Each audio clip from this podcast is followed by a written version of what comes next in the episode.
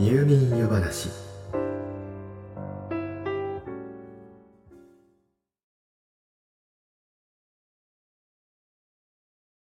昔は常識。つまり当たり前とされていたことでもその後実はその方法は正しくない。間違っていた。といったことはままあります。その当たり前。当然を押し付けられて苦しい思いをしてきた方もいるでしょう。うさぎ跳びや運動中に水を飲むななどはその最たるものかもしれません。この辺りを当たり前に押し付けてくる指導者はさすがにもういないと思いますが。常識は日々更新されています。この辺りしっかりとアンテナを張っておかないと意図せず人を苦しめたり非常識時代遅れというレッテルを貼られたりするかもしれません。自分の常識が。現在も世の中の常識なのか。その確認も兼ねて聞いてみてください。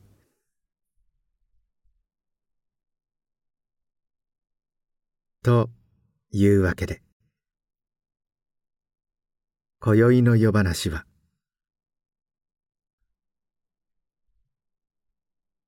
昔の常識今の非常識？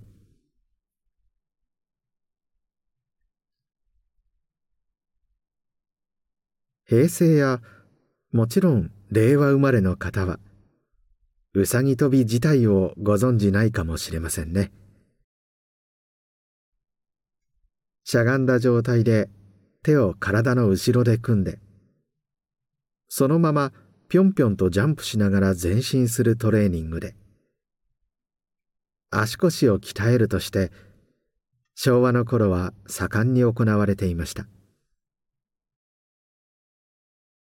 しかし疲労骨折などが相次ぎその効果よりも膝に瞬間的に負荷がかかることによる故障が問題視されやがて行われなくなりました。運動中の水分補給はお話しするまでもないでしょう。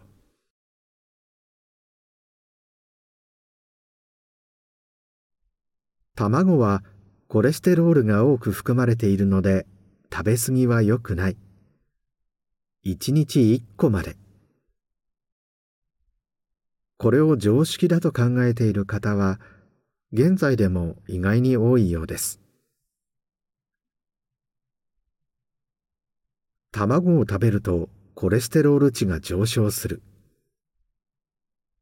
こう印象づけられるきっかけとなったのは1913年のロシアでの実験だったといいます。しかしこの実験は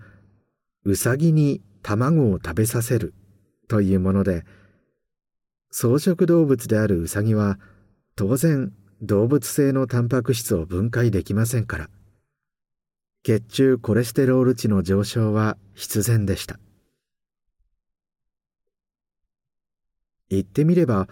ウサギにとっての異物を摂取させられたわけですから病気にもなるでしょう。では普段から野菜も肉も食べる。つまり雑食である人間はというとコレステロールは一定量必要なものですからそもそも食べるものに関係なく常に自らの体内で大量のコレステロールを作り出しています。そしてそこに食事でコレステロールを摂取すると体の中で作るコレステロールの量を減らしてちょうどいい具合に調節する機能が備わっているのです。そもそも卵などから摂取されるコレステロール量は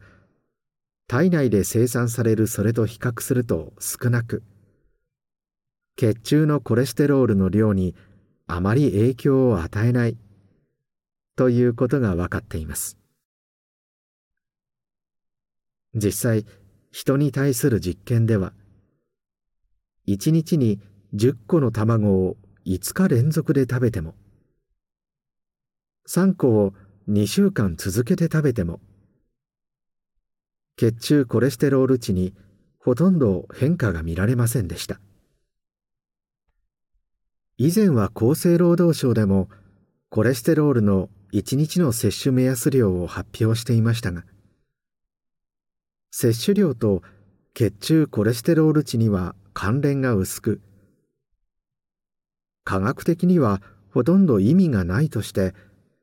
2015年以降卵の摂取目安量の表記自体がなくなりました。ですから医師から指導を受けているというような方は別ですが健康な方はそれほど気にせず卵を食べても大丈夫です。とはいえ例によってもちろん食べ過ぎは禁物です。それこそ常識的な量にしておきましょう。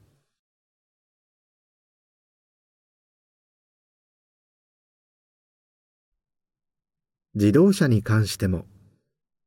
主に技術の進歩により今と昔では随分と常識が変わっています。例えばエンジンをかけたらしばらくは暖気運転をした方が良いと思っている方まだいらっしゃるかもしれませんがそれは昔の常識です。もちろんその時代のクラシックカーなどは走り出す前にしばらくエンジンをかけて温めておいた方が良いでしょうが現代の自動車では必要ありません。そもそも昔の自動車で暖気運転が必要だったのは主に2つの理由からです。一つ目が金属などの素材やその加工技術が未熟だったこと。大抵のものは冷たいと縮み熱いと膨張します。エンジンは基本的に熱を持った状態で稼働するものですから。昔のエンジンは冷えた状態ではパーツ間にわずかな隙間が生じることで本来のパフォーマンスが発揮できない恐れがあったようです。この辺りは現在の技術でクリアされています。もう一つが吹き出すガソリンの量です。エンジンはガソリンを霧状に吹き出して空気と混ぜこれを爆発させたエネルギーでピストンを動かしていますが寒い時には爆発しにくいのでエンジンがある程度温まらないと安定してガソリンを爆発させることができません。ですから特に寒い日にエンジンを始動する時などは爆発しやすいように霧状にして吹き出す空気の量を減らしてガソリンを濃くしてあげる必要があります。古い車にはチョークレバーというレバーが運転席についていて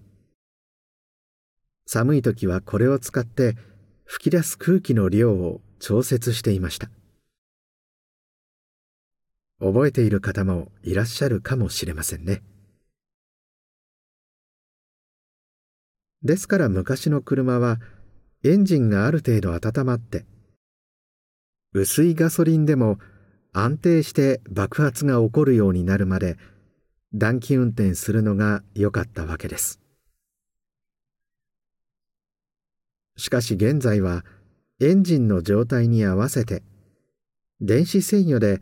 ガソリンの濃さは自動調節されています。エンジンが温まっていなくても安定して爆発しますから。暖気運転の必要はありません。ただの燃料の無駄遣いということになってしまいます。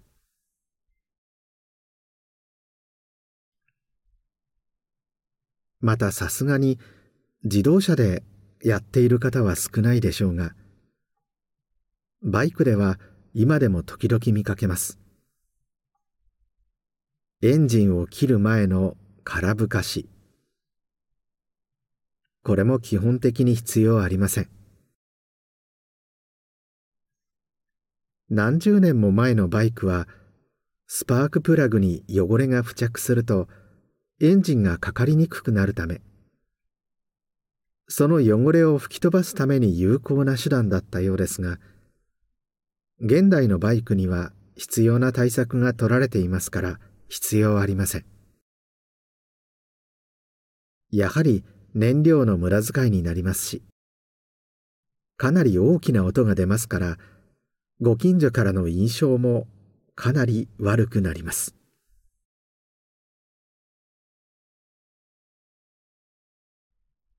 自動車のハンドルに置く手の位置はどうでしょう？昔は教習所でハンドルを時計に見立て10時10分の位置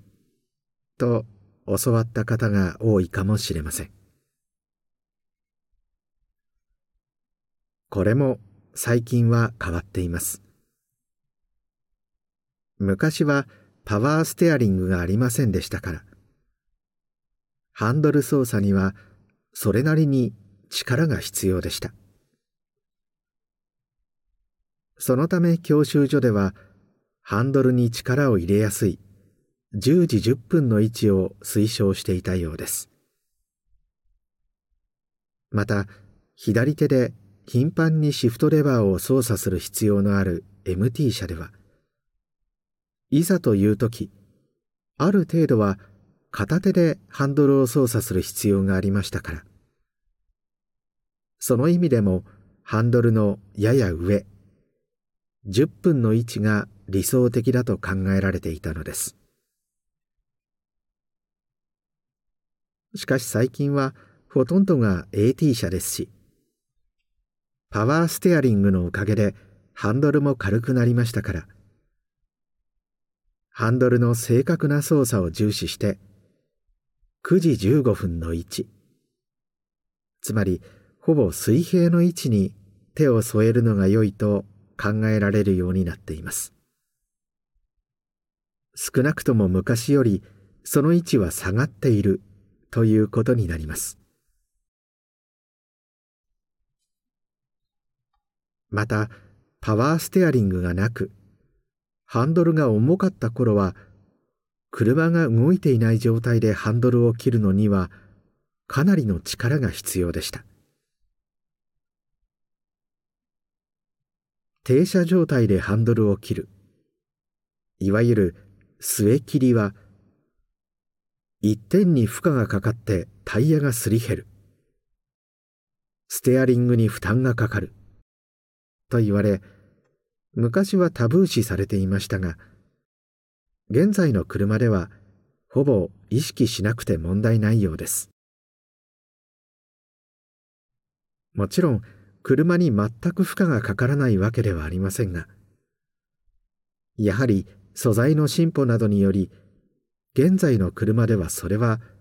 日常使いの範囲なら無視して構わない程度になりました。メーカーもある程度末切りする前提で車を製造していますから。縦列駐車する時などは停止した状態で落ち着いてハンドルを切る方が失敗も少ないでしょう。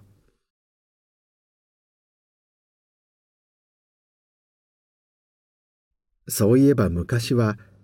原付バイクはヘルメットをかぶらずに運転することができました。そもそも1965年昭和40年以前は原付に限らずバイクの運転にヘルメットの着用義務はありませんでした。しかしこの年から高速道路を走行する場合のみバイクにヘルメット着用義務が課せられそれから7年後の昭和45年には制限速度40キロを超える道路でのみ着用義務が課せられましたがいずれも罰則はありませんでした。今考えると驚きですがこの頃はバイクに乗る方自体がそれほど多くなかったという事情もあります。その後バイク人口が増えると同時に事故も多発するようになり徐々にヘルメット着用義務の範囲が拡大。1986年。昭和61年には原付を含めすべてのバイクがすべての道路でヘルメットを着用することが義務付けられました。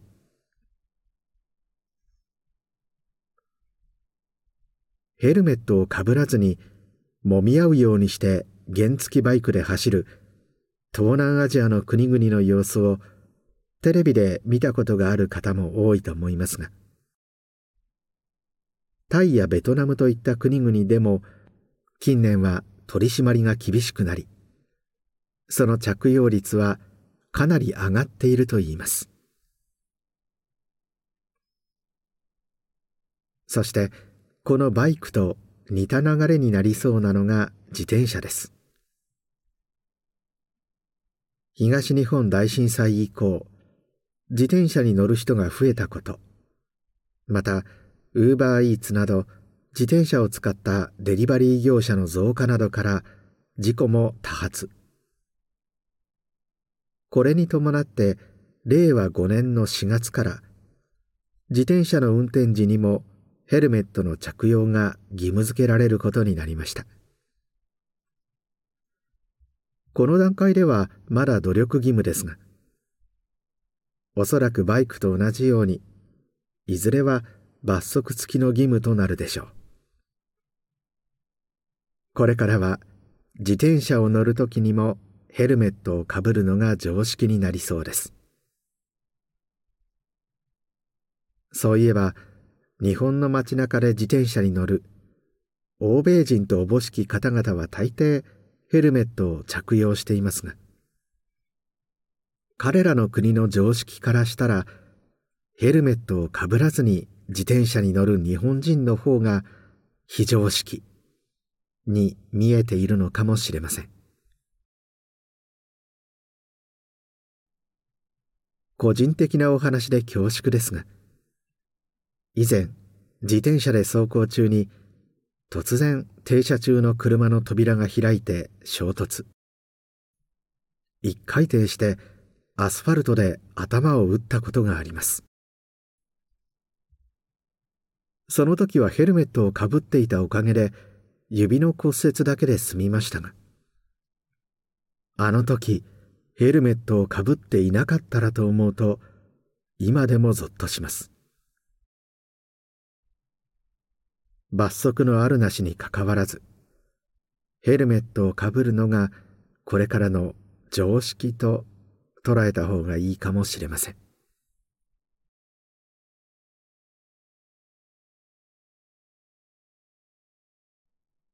大きな地震が起きた時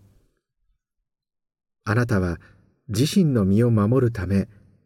すぐにどんな行動をとるのが良いと思いますか？机の下に隠れる。と即座に考えた方。間違いではありませんが現在ではそれはすでに常識とは言えません。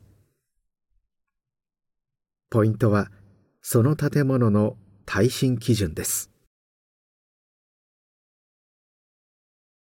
耐震基準は1981年昭和56年6月以降とそれ以前で旧耐震基準と新耐震基準に分けられています。新耐震基準で建てられた建物なら震度6から7の大規模地震でも倒壊しないと考えられています。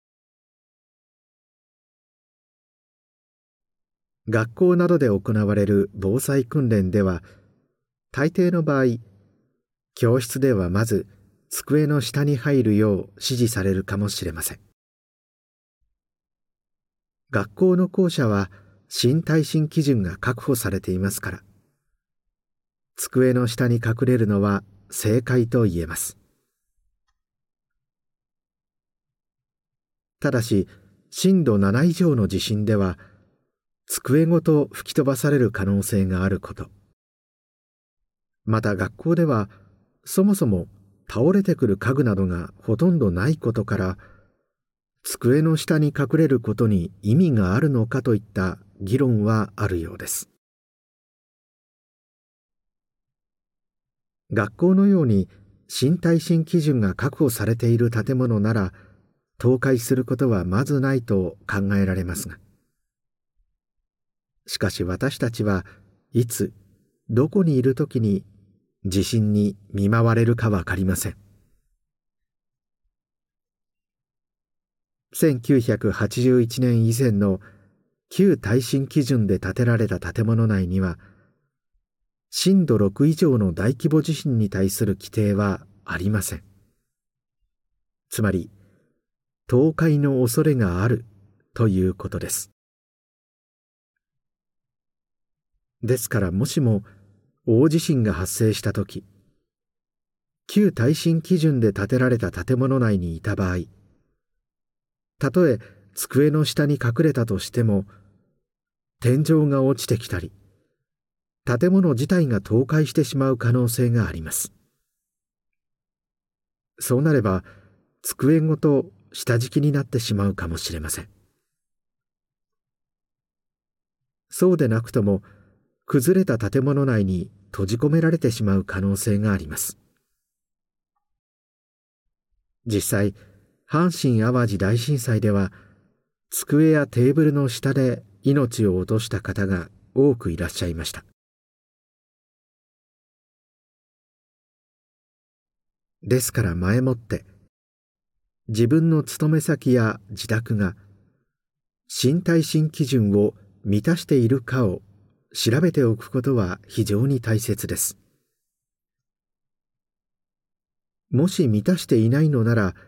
いざという時その場所でどんな行動をとるべきか前もってシミュレーションしておくべきでしょう。倒壊の恐れがあるオフィスであれば机の下に隠れるのではなく落下物に注意して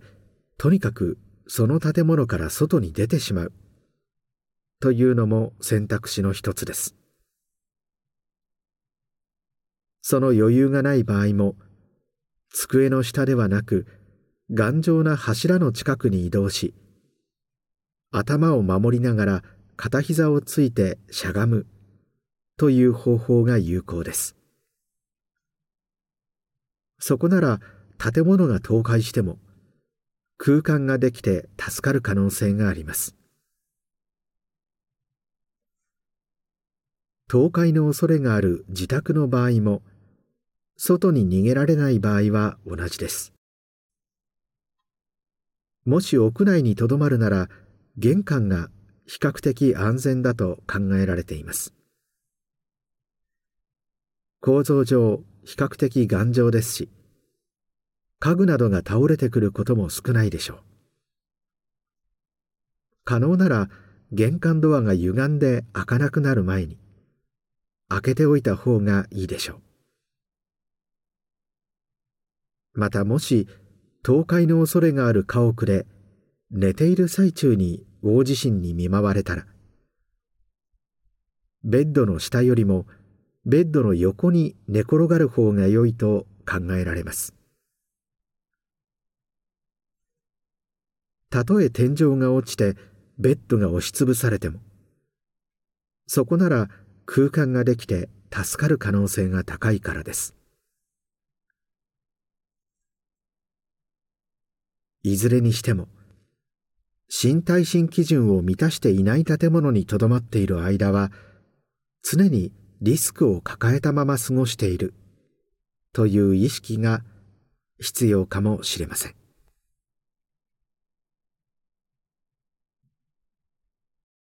目薬をさした直後あなたはどうしているでしょうか？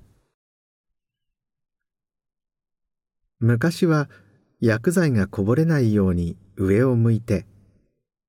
まぶたをパチパチして瞳に行き渡らせる。というのが常識でしたがこれも現在の非常識です。そもそもまぶたパチパチは目に入ったものを外に追い出す動きですから。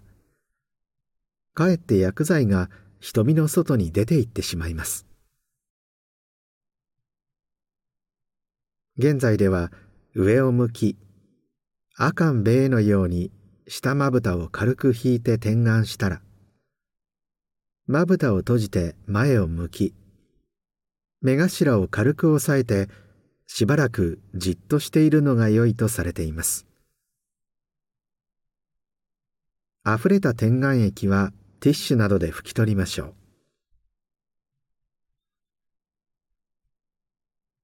う。お米の研ぎ方も今と昔では随分と変わりました。昔は学校の家庭科でもお米を研ぐ時はかき混ぜながら手のひらでぎゅっと押し込むように。濁りがほぼなくなるまで何度も繰り返す。と教えていましたが現在では軽くかき混ぜて何度かすすぐ程度で良いとされています。昔のお米には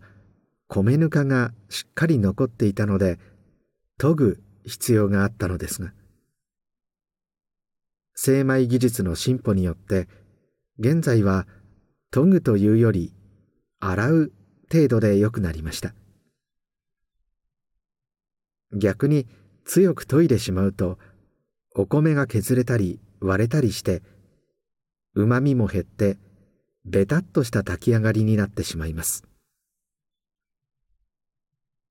また水が透明になるまで研いでしまうと炊き上がりのご飯からコシが失われる原因になるそうです。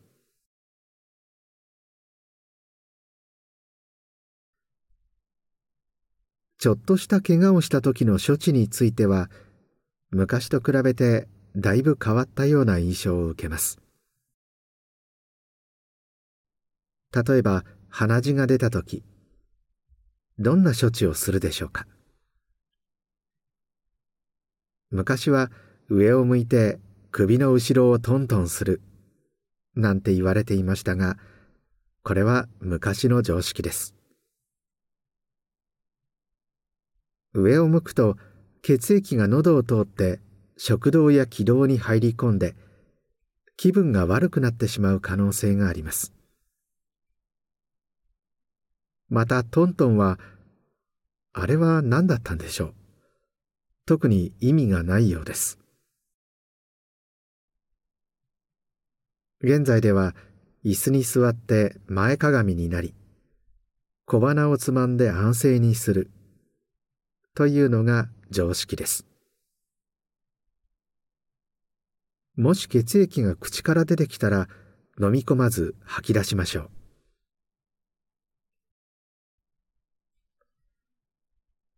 突き指をした時の処置も昔とは変わりました。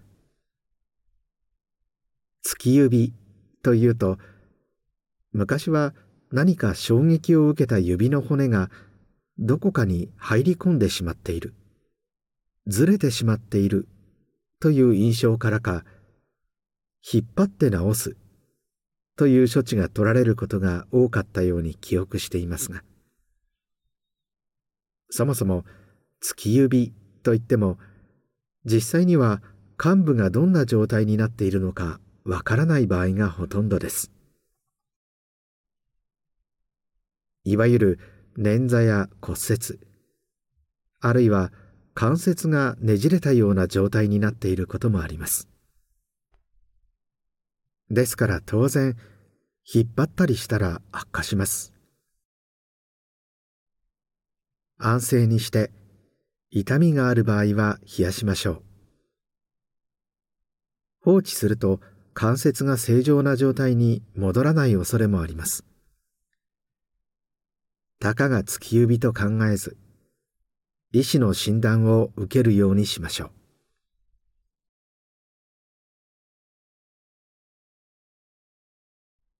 特に子供の頃は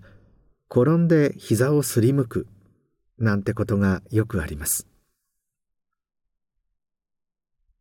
その傷口の処置ですがどうすべきだと思いますか？ばい菌が入ったら大変だから消毒液で消毒してあとは乾かしておく。と考えた方は常識のアップデートが必要かもしれません。怪我をした時。確かに傷口にばい菌が付着している可能性はありますがその段階ではそこで細菌が繁殖しているわけではありませんから。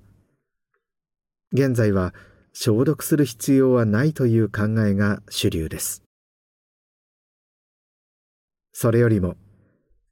人が飲めるほどに殺菌された水。すなわち水道水で傷の中に入り込んだ汚れや異物を洗い流してあげることが大切です。傷口に消毒液をかけると水よりも染みますが。あれは細菌と一緒に人間の正常な組織も破壊してしまっているからなのだそうで。かえって傷を治りにくくしてしまうそうです。傷ができると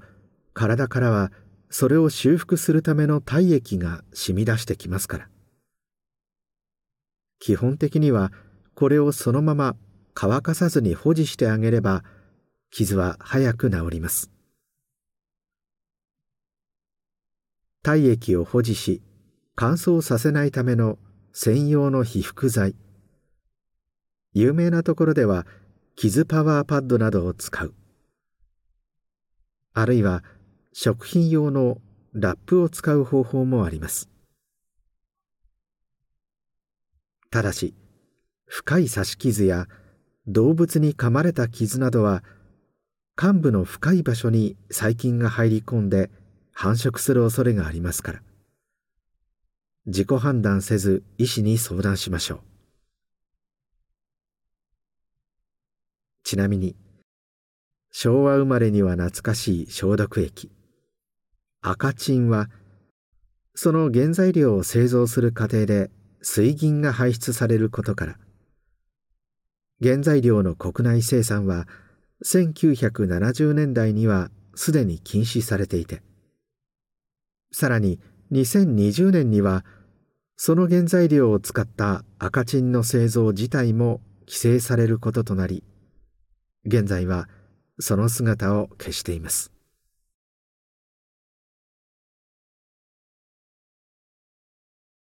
猫の飼い方も昭和の頃とは変わりました。昔は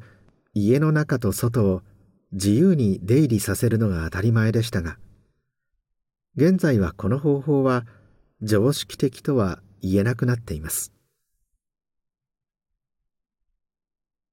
もちろん自由に外で遊びたい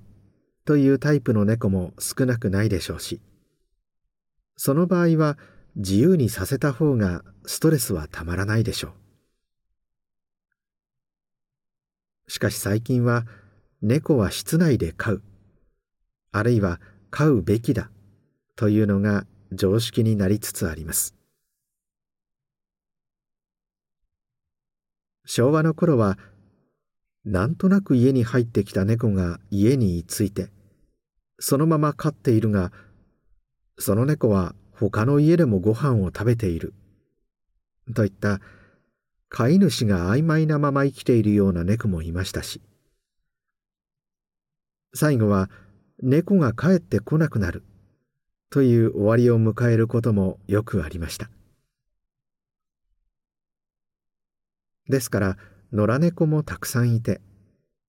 時に駆除の対象にもなっていたのです。しかし現在は飼い主がしっかりと最後まで責任を持つことが求められています。昭和の猫もそうだったように外を出歩けば事故に遭って命を落とす可能性が格段に上がります。他の家の敷地に入り込んで庭を荒らしたりペットに危害を加えたりする恐れもあります。病気をもらってくるかもしれません。外で他の猫と交尾して突然子を何匹も産むという可能性もあるでしょう。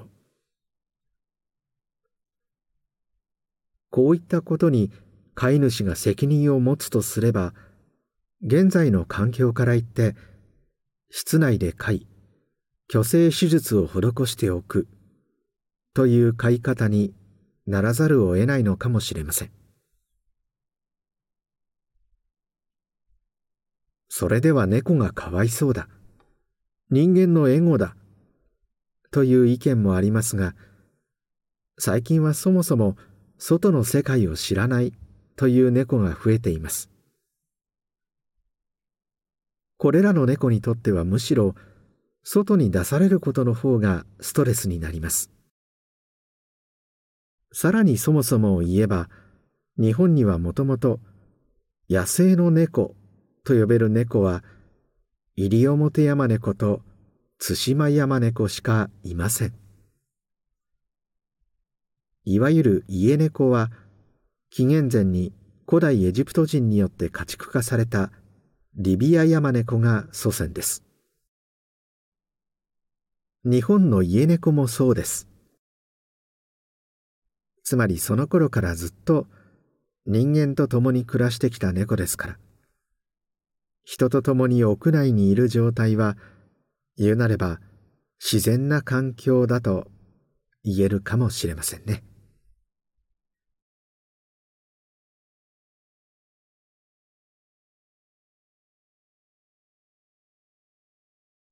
おっと、もうこんな時間。今夜もまた喋りすぎてしまったようです。今宵のお話はこの辺りにしておきましょう。よろしかったら、また明日の夜、お休み前の時間にいらしてください。まだまだお話ししたいことがたくさんありますから。それでは。おやすみなさい。どうぞ。良い夢を。